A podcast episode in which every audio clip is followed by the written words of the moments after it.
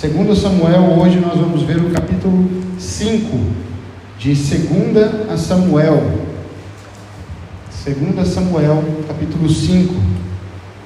Na semana passada a gente viu um pouco de como que Davi, esse jovem rei, ele foi se crescendo em temor diante de Deus, como que Deus foi forjando o caráter de Davi. Hoje a gente vai ler um dos textos mais importantes do Antigo Testamento. Se a gente compreende esse texto, a gente compreende muito do que Deus fez e do que Deus está fazendo hoje na terra. Então eu vou pedir para que os irmãos prestem muita atenção e se coloquem de pé para a leitura da palavra de Deus em reverência à soberana e poderosa palavra de Deus. A gente vai ler do verso 1 ao verso 5. Diz assim a palavra de Deus. Então todas as tribos de Israel vieram a Hebron para encontrar-se com Davi. Somos do mesmo povo e raça, disseram. No passado, quando Saul era nosso rei, era você quem liderava o exército de Israel. E o Senhor lhe disse: Você será o pastor do meu povo Israel será o líder de Israel. Então, ali em Hebron, o rei Davi fez um acordo diante do Senhor com todas as autoridades de Israel. E elas ungiram rei de Israel. Davi tinha 30 anos quando começou a reinar. E ao todo reinou por 40 anos. Havia reinado sobre Judá sete anos e seis meses, e em Jerusalém reinou sobre todo Israel e Judá por 33 anos.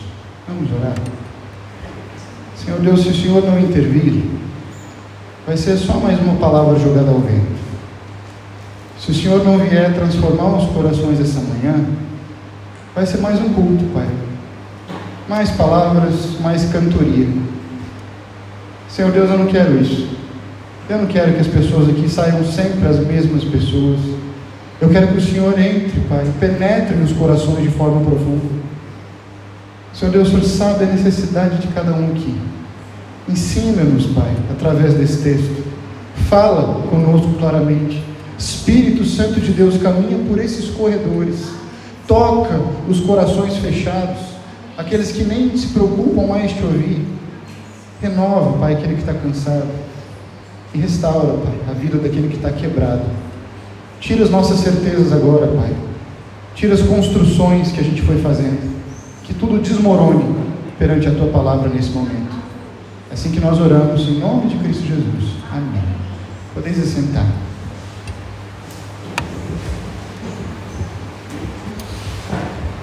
Quem é que governa a sua vida?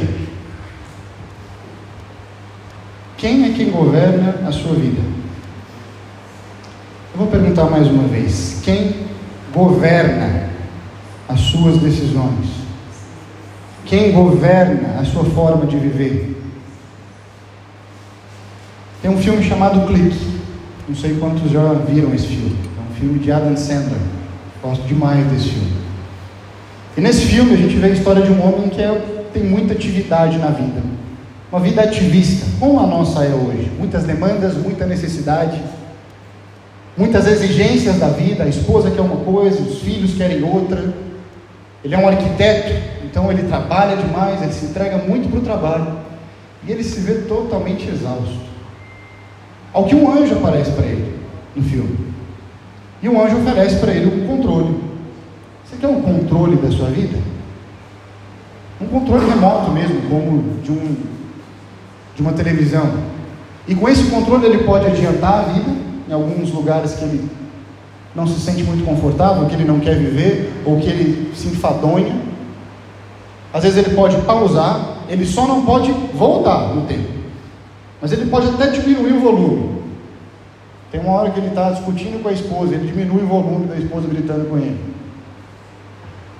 A grande verdade é que ele vai vivendo a história, mas esse controle ele tem uma condição. Ele tem memória. Então ele vai pegando todas as coisas que esse homem vai passando de forma automática, e aí ele vai passando de uma forma involuntária, não é mais o homem que controla. O próprio controle passa rápido os momentos que já está acostumado a passar. Esse homem acorda no futuro.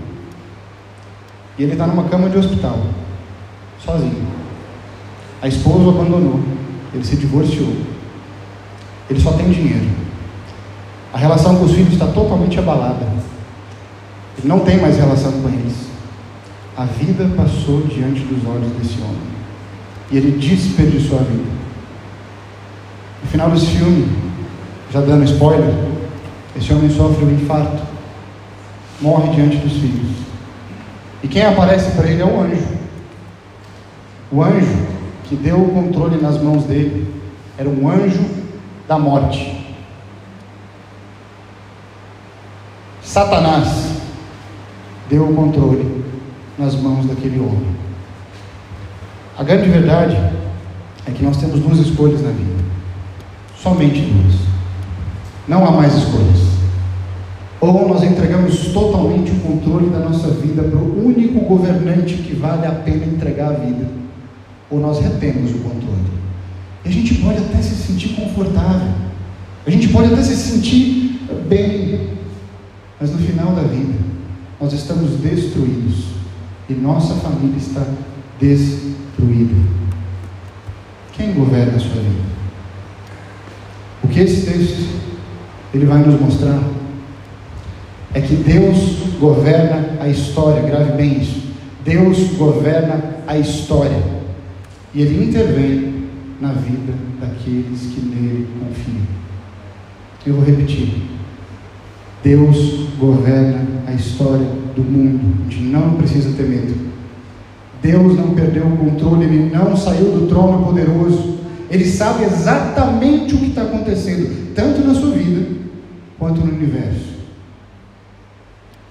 Mas tem uma coisa que é muito prazerosa: que Deus intervém na nossa vida quando nós confiamos nele. Há quatro princípios que eu queria compartilhar com vocês esta manhã sobre esse texto. O primeiro é que Deus intervém na nossa história, produzindo em nós perseverança de esperar a sua vontade. Leia comigo o verso 1. Diz assim: Então todas as tribos de Israel vieram a Hebron para encontrar-se com Davi. Somos do mesmo povo e raça, disseram.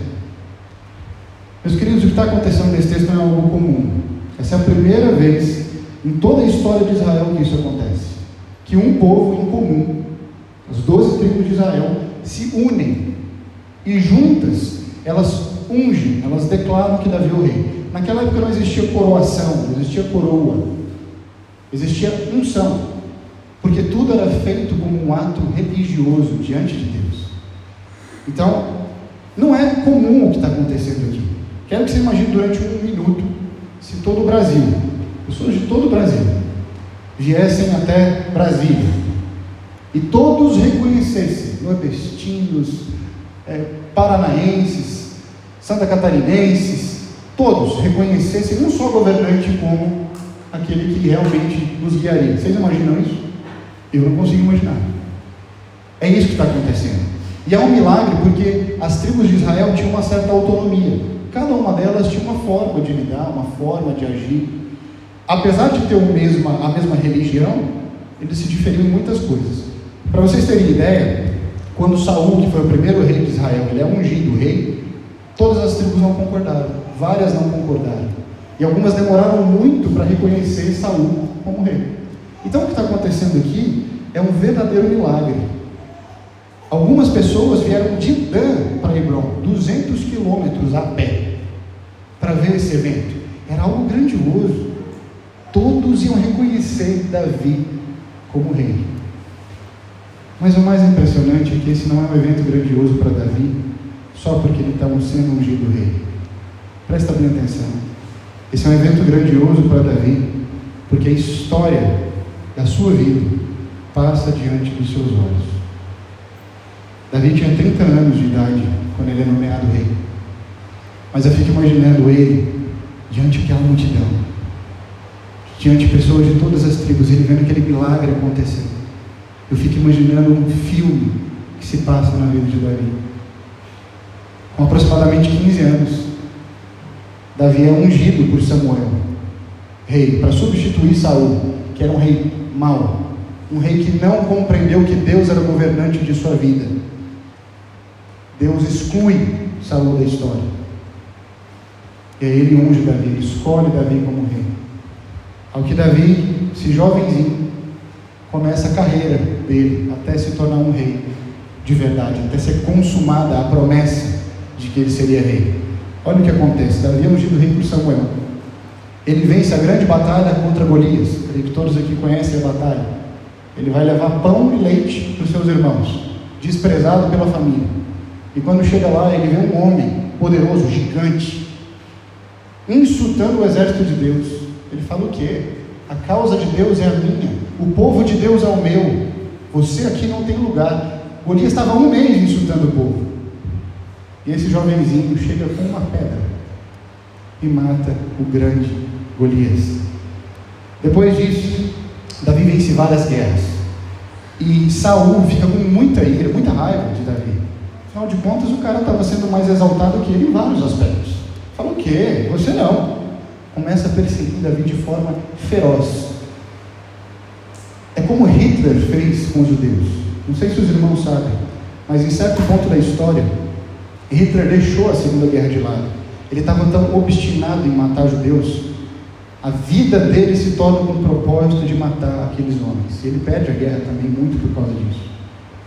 Aqui o que acontece é isso: Saul se torna obstinado em querer matar a Davi. O rei, nomeado por Deus, precisa deixar sua família, Mical e seus filhos. Precisa deixar seu amigo, seu fiel companheiro de jornada, Jonatas, porque esse homem louco o persegue. Ele tem que se fingir de louco. Vocês imaginam um rei tem que se fingir de louco para sobreviver? Ele fez isso enquanto estava fugindo. Ele teve que se esconder em cavernas. Ele teve dificuldade financeira. Ele passou frio. Ele teve que ver pessoas que ele amava morrendo por causa dele. Eu não imagino a dor que isso pode ser. Aimeleque era um sacerdote que protegeu Davi enquanto ele fugia de Saul. Quando Saul descobre isso, Saul mata Aimeleque. Então imagina tanto de coisas que esse homem passou. Depois ele se torna líder de rejeitados. O rei, ele tinha sido nomeado rei, irmãos. Ele estava sendo líder de um exército de rejeitados, escondido em caverna. Depois ainda, ele é nomeado rei de Hebron. Mas quando finalmente Saul morre, ele vê uma guerra civil se instalar no país. Será que esse homem não ia ter paz nunca? Será que a promessa nunca ia chegar? Que Deus que é esse que fala e, e demora tanto? Davi esperou cerca de 20 anos. 20 anos. 20 anos de humilhação. 20 anos de perseguição 20 anos de ter que ver a sua família longe, 20 anos de ter que ver o seu amigo longe. Meus irmãos, imagina o filme que se passava na mente de Davi. 20 anos em que ele sabia que o Deus que promete, cumpre. O Deus que falou não é homem para mentir, nem filho do homem para se arrepender. E Davi guardava isso no coração. Agora ele está diante do povo. E olha o que, que o verso 1 ainda diz. Olha comigo. Somos do mesmo povo e raça. Isso aqui no hebraico significa osso do osso, sangue do sangue. Nós reconhecemos que você é o nosso representante, Davi. Nós reconhecemos que depois de tudo que você sofreu, nós escolhemos errado. Nós escolhemos um rei segundo os nossos padrões, segundo a nossa forma de identificar o mundo. Esse rei abandonou a Deus, você não. Você lutava as guerras, agora você é nosso líder. Ao que Deus fala com ele, olha que coisa linda. Você será o pastor do meu povo Israel. Agora não é só mais uma lança na mão, agora você vai ser o responsável por trazer o povo à minha presença. A honra que Davi sentiu. Davi esperou a vontade de Deus se cumprir por 20 anos. Meus irmãos, Quantos de nós esperam uma semana e a gente já está apontando o dedo para Deus dizendo que Ele é incompetente? Quantos de nós exigimos de Deus um direito, como se Ele devesse alguma coisa para a gente? Veja, Davi esperou em Deus. Ele não estagnou e ele não exigiu. Espera em Deus não é exigência. Espera em Deus não é estagnação. Estagnar é parar por completo. Sentar e esperar ele fazer alguma coisa. Davi fez isso. Muitos de nós esperamos em Deus estagnados nele. Nós achamos que realmente a gente está esperando no caráter de Deus, mas não. Deixa eu explicar uma coisa para vocês. A espera em Deus nos faz caminhar rumo à sua direção. Esperar em Deus é caminhar. Existe uma música do Marcos Almeida que diz isso. Eu me lembro enquanto eu estava esperando a Sejana. Nove anos de espera. Muito tempo. Eu confesso para os irmãos que eu estava cansado de esperar, cansado de sofrer algumas humilhações. Alguns diziam até que eu era, eu era homossexual. Eu escutei isso. Meu próprio pai, aliás. Então, eu escutei esse tipo de coisa. Mas, meus amados, enquanto eu esperava a Sejana, eu andava com homens que me ensinavam o que era ser um homem de verdade.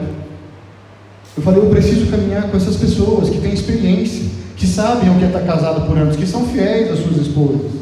Eu não posso ficar parado, estagnado. Eu vejo muita gente dizendo que está esperando em Deus, mas não aceita os pequenos processos de Deus na sua vida. Não aceita as pequenas demonstrações que Deus coloca na nossa frente para se agarrar, para crescer em temor, em obediência. Eu vejo gente que quer ser missionário, mas não quer estudar. Eu vejo gente que quer ser pastor, mas não quer ler. Eu vejo gente que quer ver o seu negócio transformado, mas não quer estudar novas estratégias. Eu vejo gente que quer, que quer salvar o seu relacionamento, o seu casamento, mas não empenha tempo, 20 minutos para conversar com a sua esposa. Eu vejo gente que passa todo tipo de problema, mas a sensação que eu tenho é que a espiritualidade cegou muita gente. No sentido de fazer com que elas parem de, de perseguir a vontade de Deus, de crescer a vontade de Deus. O John Piper vai dizer que oração é uma conversa com Deus sobre aquilo que nós fazemos juntos. Não é simplesmente orar e sentar e esperar que Deus venha ao nosso encontro. Não é isso que a palavra de Deus diz. A palavra de Deus diz que nós nos movimentamos, que nós crescemos em temor, em sabedoria. Eu vejo gente dizer que quer paz, mas não para de murmurar, dia inteiro reclamando, o dia inteiro achando ruim as pequenas demonstrações de graça que Deus dá, não aproveita, não agarra. É engraçado, eu estava procurando no texto se Davi tinha murmurado alguma vez durante esses 20 anos de espera. Eu imagino que não foi fácil. Queridos, eu não estou falando que a espera é algo fácil, que a perseverança é algo fácil. É muito difícil. Mas eu estou falando que se você se alimentar somente da promessa, a promessa vai te corroer. Não busque a promessa somente, busque o Deus da promessa. É Ele que a gente busca. Meus amados, você já viu alguém satisfeito por chegar a algum lugar nessa terra? Nós somos insaciáveis, insaciáveis, sempre querendo mais, buraco negro constante na vida. O Deus da Bíblia, Ele está interessado em formar o nosso caráter, não somente de resolver nossos problemas. Deixa eu te falar uma coisa, meu querido: tem muitos problemas na sua vida que Deus não vai resolver. Não imediatamente, não por enquanto. Mas enquanto isso, nós corremos atrás dele. Nós corremos atrás da presença de Deus, assim como Davi fez. Davi foi perseverante. 2 Pedro 3, 9 a 10 diz assim: O Senhor não demora em cumprir sua promessa, como alguns pensam. Antes, Ele é longânimo com vocês, não querendo que ninguém pereça, mas que todos se arrependam. Grande propósito de Deus na sua vida não é te dar bênçãos nessa terra, meu irmão. É te fazer maduro. É te fazer parte de um povo que pensa no reino dos céus, não que pensa no reino da terra. Deus deu perseverança a Davi. Davi depositou sua vida nas mãos de Deus. E ele perseverou. A segunda coisa que esse texto vem mostrar para a gente é que Deus intervém na vida daqueles que nele confiam, nos trazendo companhia através da caminhada. Olha que coisa linda que acontece. Assim que Davi assume o trono, a primeira coisa que acontece no verso 3, leia comigo. Então ali em Hebron, o rei Davi fez um acordo diante do Senhor com todas as autoridades de Israel. E elas ungiram rei de Israel. Ele fez um acordo com todas as tribos. Vamos caminhar junto mesmo? Eu sei que Deus está me colocando aqui, mas vamos caminhar junto, vamos fazer um acordo. Além disso, o verso 11 vai dizer: leia comigo.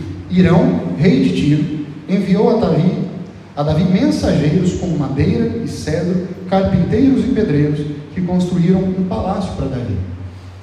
Irão era o rei da Felícia, de Tiro. A, a capital era Tiro, uma cidade extremamente desenvolvida, povo sábio, povo que tinha uma arquitetura muito bem elaborada. E ele manda cedro, ele manda carpinteiros, ele manda pedreiros para ajudar Davi. Meus amados, Davi nunca caminhou sozinho na história. Nunca. Para um rei se estabelecer naquela época, ele precisava ter três coisas: filhos, Davi tinha muitos. Ao que a gente sabe no texto bíblico, Davi tinha mais de 19 filhos. Então Davi era próspero nesse sentido, tinha muitos filhos. Precisava ter alianças, companheiros de jornada, não caminhar sozinho. E precisava ter um lugar para se estabelecer, uma capital, um lugar forte, uma fortaleza. Davi não caminhou sozinho. Vamos ver o histórico de Davi? O que foi acontecendo? Olha só, olha só. Davi, grande rei. Samuel, foi provavelmente o discipulador de Davi, aquele que ensinou ele a caminhada com Deus, aquele que fez Davi amadurecer. Jonatas, fiel companheiro, era aquele que Davi derramava o coração. Cara, tá difícil, me ajuda. É aquele que ele derramava, eu creio que constantemente eles davam relatórios um para o outro, falando das dificuldades, falando de como estava sendo a vida da esposa. Mano, Mical hoje, tô, tô triste com Mical. Talvez Davi chegava e dizia para Jonas, era um companheiro de jornada. Abigail, eita mulher sábia, mulher muito sábia.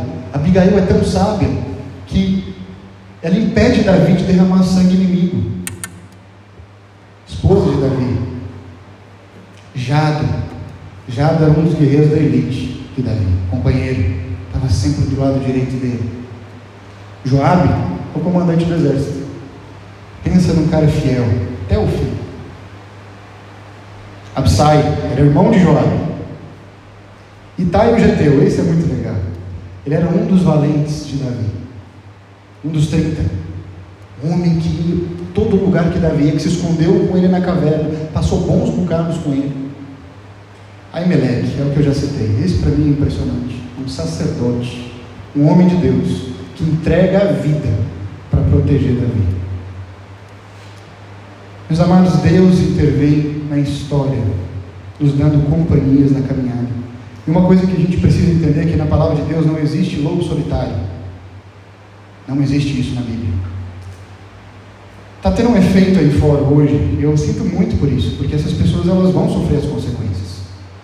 De pessoas que acham que igreja não é necessária. De pessoas que dizem que depois do culto online está tudo certo. Irmãos, eu escutei pastores falando isso para mim dizendo para mim: não, agora a, a, moda é culto online. Eu falei: você não sabe, mas você vai destruir a vida de muitas dessas pessoas. Sabe por quê? O que nos faz amadurecer é o relacionamento. É fácil ser igreja, meus amados? Não é nem um pouco. Quem diz que é? É muitas vezes incômodo, aliás. Eu tenho que vir prestar conta para o Dário, prestar conta para o Gabriel, ter que falar dos meus problemas, ter que me expor. Assim, sinceramente, se alguém gostar aqui de ficar expondo sua vida, me fala. Eu, eu, eu não conheço uma pessoa que gosta. Mas é nisso que a palavra de Deus diz que há fundamento para a vida. Veja, Jesus não veio salvar CPF. Há uma onda de pessoas aí fora hoje que dizem que não precisam de igreja, que minha espiritualidade está toda ok com Deus. Me mostra onde é está isso na Bíblia. Me mostra onde que você caminha sozinho na Bíblia. Eu não estou falando caminhar com alguns amiguinhos, eu estou falando ser igreja. Eu estou falando de vir todo domingo, um dia após outro, numa longa caminhada na mesma direção. Tem um monte de gente aí fora orgulhosa, achando que consegue viver a vida sozinho. Eu tentei, eu falo para vocês. Durante um tempo eu não entendi direito o que era a igreja local e a importância que ela tem na vida do cristão. Missionários normalmente têm esse problema. Eu passei anos fora do Brasil E, e, e, nesse tempo fora eu não tive um povo para chamar de meu, uma família para chamar de minha. Como isso foi maléfico para mim. Eu cheguei no Brasil quase em depressão, para os irmãos terem uma ideia. Triste. Procurava igreja uma depois da outra. Triste. Meus amados, deixa eu te falar uma coisa. Culto só se falta por uma grande necessidade. O Antônio não veio hoje porque a mãe dele faleceu. Mas a constância do culto é que vai transformando o nosso caráter. Se não, desculpa, é só mais um ato religioso.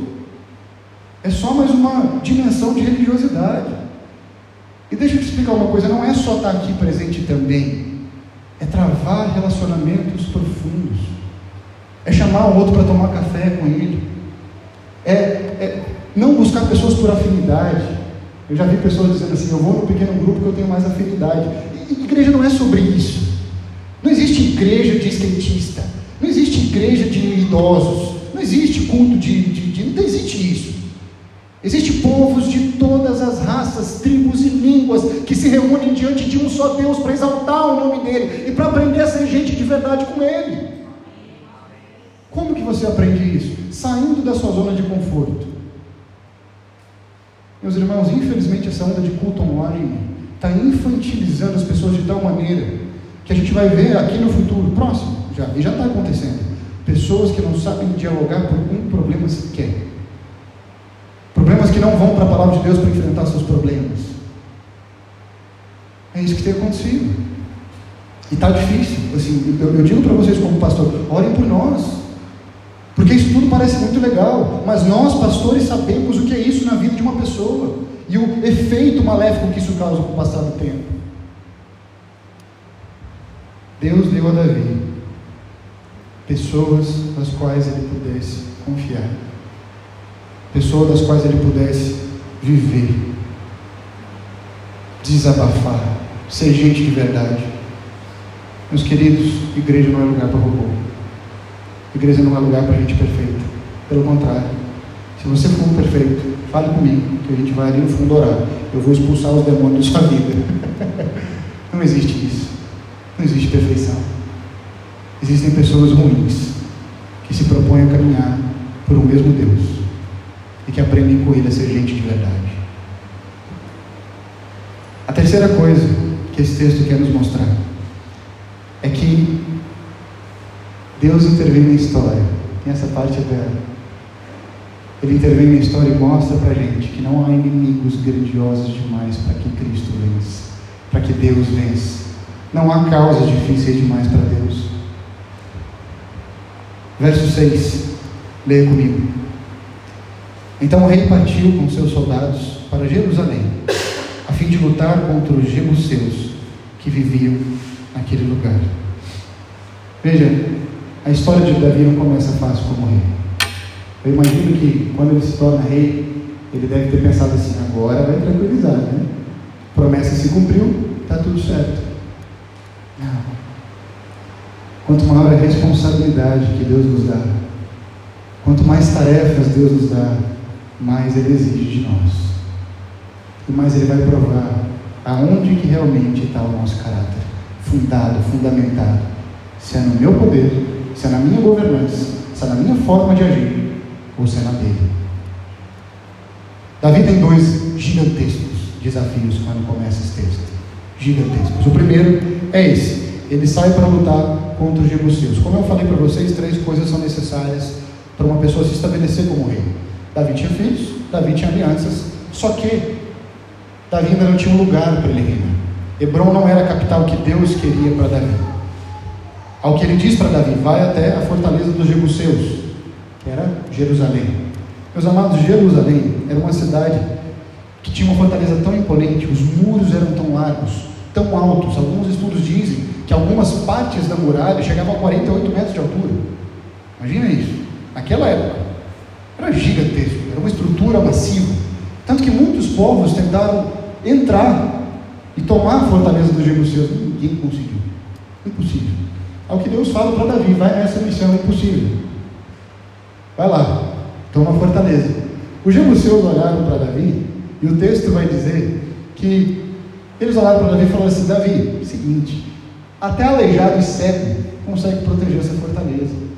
Você não vai dar conta de entrar aqui. Para com essa ideia. Até segue aleijado consegue entrar aqui. Ao que Davi, guiado pelo Espírito Santo e por Deus, ele encontra um lugar, uma passagem de água, um duto de água. E Joabe provavelmente passa por esse duto.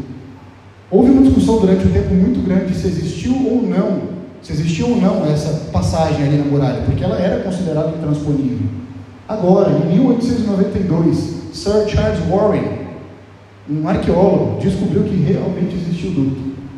Comprovou que realmente existiu o duto. E provavelmente Joabe passa por ali. Penetra na cidade e eles conquistam a cidade de Jerusalém. Meus amados, Salmo 20, abra comigo esse salmo, por favor. Salmo 20, versos 7 e 8. Abra comigo.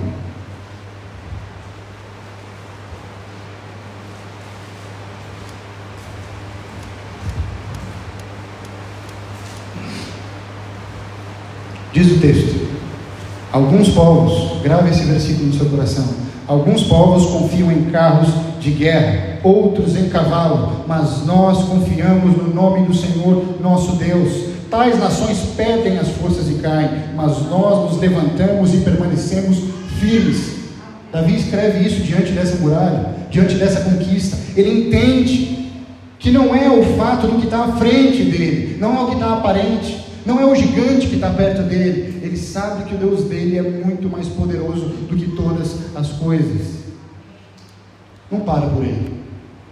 Depois de conquistar a cidade, Davi tem mais desafios. Os filisteus vêm na direção de Davi. Os filisteus eram o exército mais temido da época, provavelmente os únicos que tinham armas de metais na época.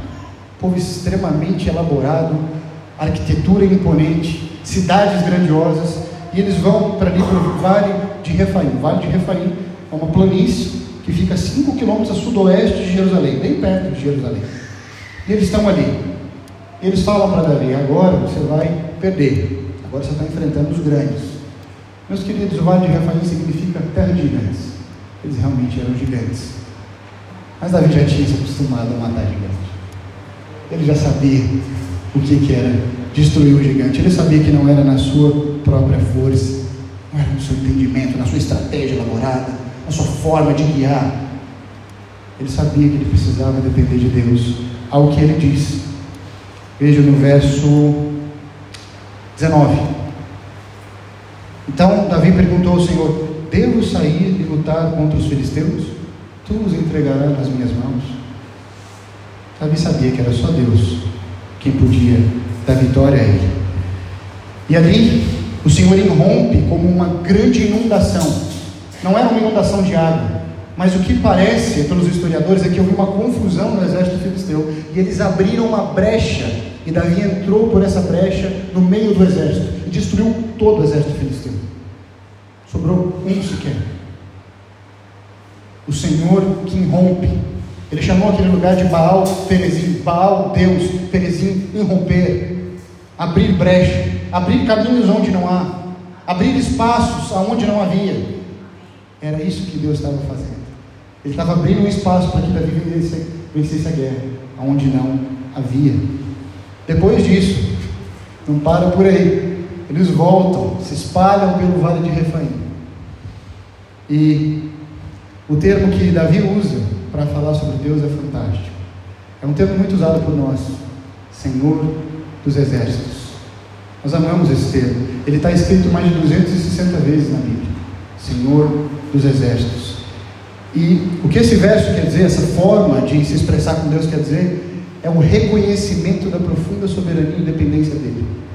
Eu não dou conta de batalhar, Senhor. Eu estou cansado. Eu não dou conta de ir com as minhas forças. Eu não dou conta de ir com o meu jeito. Eu não dou conta de ir com os meus argumentos. É o Senhor que tem aqui à minha frente. Então ele fala Senhor dos exércitos. É a ideia de que Deus é um Deus guerreiro. E que é Ele quem batalha por nós. Meus amados, não inimigos invencíveis. Depois que Davi vence essa primeira guerra contra os filisteus, ele escreve o Salmo 2. O Salmo 2 diz assim: Por que as nações se enfurecem tanto? Por que perdem seu tempo com planos inúteis? Os reis da terra se preparam para a batalha. Os governantes conspiram juntos contra o Senhor e contra seu ungido. Vamos quebrar as correntes, eles dizem. Vamos nos libertar da escravidão. Aquele que governa dos céus ri e zomba deles. Deus olha para os inimigos das nossas vidas, para os inimigos que impõem nossas vidas, se impõem nas nossas vidas, Ele ri. Meus queridos, Ele é o Senhor dos exércitos, Ele não perde uma batalha. Eu não sei quantos milhões de problemas vocês podem estar passando, quantos mil problemas tem nesse auditório. Gente pensando em casamento, gente pensando em como salvar o casamento, gente pensando em como trabalhar, gente pensando nas finanças no fim do mês que não tem como pagar. Mas eu sei de uma coisa: o Senhor dos exércitos vai à nossa frente quando nós dependemos dele e confiamos no seu governo. Quem tem governado sobre sua vida, meu amado? É você mesmo. Quem tem batalhado as suas guerras é você mesmo. A quarta coisa que esse texto vem mostrar para a gente, e a última, é que Deus intervém na história e Ele manifesta graciosamente o seu poder nas nossas vidas. O que acontece nesse texto é fantástico, é maravilhoso. Eu quero que você entenda, assim como Deus foi me revelando nesse texto, a grandeza do que acontece aqui. Há duas passadas descritas nesse texto. A primeira é essa que a gente viu. A segunda, os filisteus voltam a estar no vale de Refaim. Mas dessa vez é diferente. Davi, no verso 22, diz assim: Pouco tempo depois, os filisteus voltaram a se espalhar pelo vale de Refaim. Mais uma vez, Davi consultou o Senhor: Não os ataque pela frente, disse Deus. Ataque-os por trás, dê a volta deles e ataque de perto dos álamos. Aqui parece que Deus está dando uma, uma menção tática, uma dica tática para Davi. Davi, não vai ser igual da outra vez, você não vai pela frente, você vai dar a volta no exército e vai atacar por trás. Deus podia ter falado só isso para Davi, já seria suficiente. Davi ia obedecer, provavelmente venceria a guerra. Mas Deus queria dar uma clara demonstração a Davi do poder dele. Olha o que acontece. Quando ele dá a volta, diz assim, o verso 24: Quando ouvir um som, como de pés marchando em cima dos álamos, ataque é sinal de que o Senhor vai à sua frente para derrotar o exército filisteu. Você consegue enxergar o que Deus está concedendo a Davi? Provavelmente depois de 20 anos de caminhada com Deus dia após dia, pautada na Sua palavra e na mera companhia de Deus, na simples companhia de Deus, Deus claramente auditivamente, visivelmente, se manifesta para Davi. Os álamos eram grandes árvores de 25 metros, os álamos. Provavelmente Davi ouviu essas árvores se mexendo fortemente. Ele ouviu passos de guerra. Provavelmente um exército de anjos passando por cima dele. Deus dizendo para Davi: Fui eu que lutei suas batalhas a vida inteira. Fui eu quem venci as batalhas a vida inteira. Fui eu quem foi à frente de você sempre.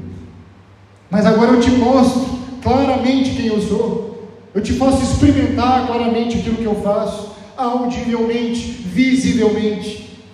Não era uma experiência qualquer, meus amados. Não era um simples direcionamento de Deus. Davi estava acostumado com isso. Eu não estou falando disso, eu estou falando de quando o espiritual encontra, se manifesta claramente na nossa realidade.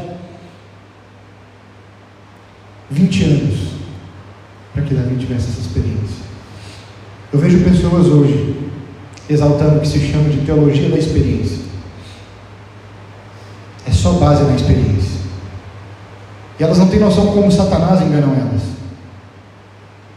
Como Satanás vem e dá sim demonstrações sobrenaturais para a gente, dá sim visões sobrenaturais para as pessoas.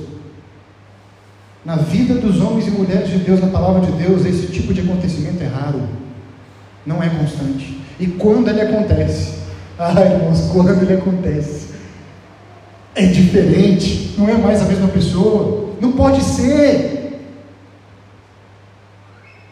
Ele viu o seu Deus vindo diante dele. Eu tenho muita pena de quem diz que escuta a voz de Deus o tempo inteiro. E elas não sabem o quanto elas podem estar sendo enganadas por Satanás.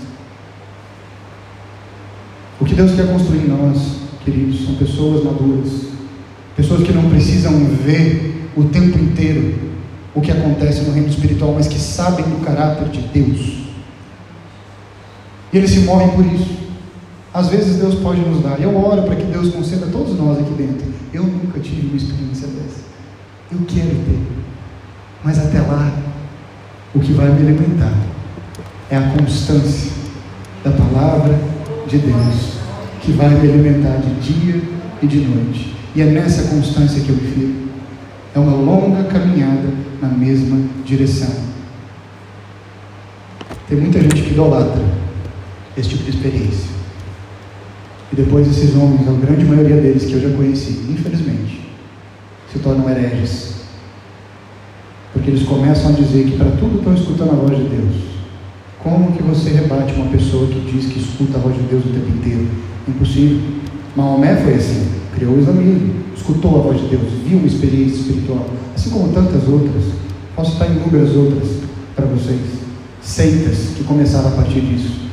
De pessoas que dizem que Deus realmente falou com elas. Deixa eu falar uma coisa para você. Se você tiver qualquer tipo dessa experiência, se ajoelhe perante o Senhor. Busque na palavra de Deus referências claras de que se isso já aconteceu ou não. E permita que Ele te revele a experiência que você está tendo. Essa experiência tem que gerar em você arrependimento. Essa experiência tem que gerar em você uma profunda dimensão da distância que você tem de Deus, da grandiosidade de Deus, quanto Ele é belo, tremendo, grande. Eu imagino que Davi, depois disso, ele deve ter olhado para todas as situações da vida dele Senhor vai à frente. O Senhor vai à frente. O Senhor vai à frente. Eu não quero ir à frente.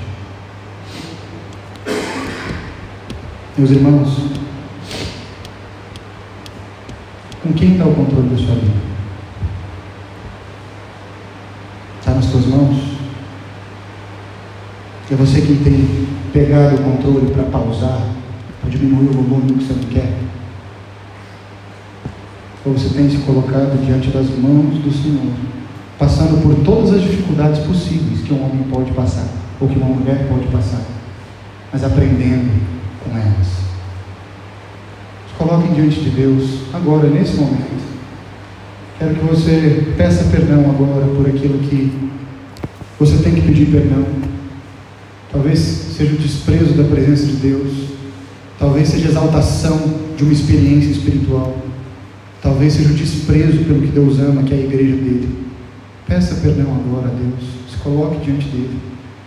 Ele quer transformar nossas vidas.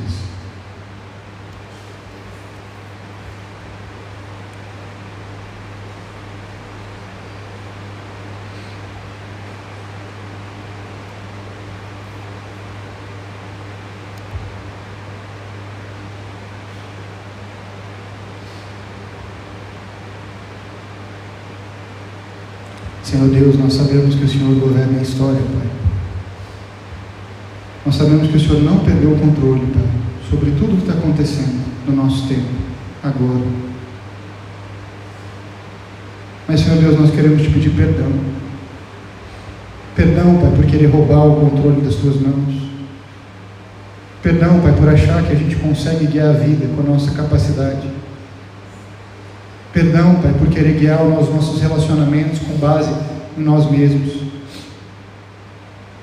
Perdão, Pai, colocar experiências acima até do Senhor. Perdão, Pai, não se voltar para a Tua palavra diariamente para basear nossa vida nela. Senhor Deus, nos ajuda como igreja a amar o que o Senhor ama, a odiar o que o Senhor odeia nos ajuda a nos aproximar de Ti, Pai, para que nossa vida não seja, Pai, mais uma vida nessa terra.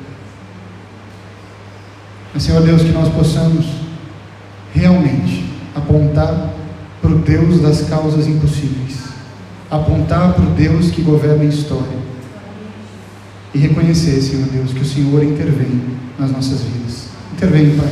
intervém hoje. Essa é a minha oração. Te agradecendo em nome de Cristo Jesus.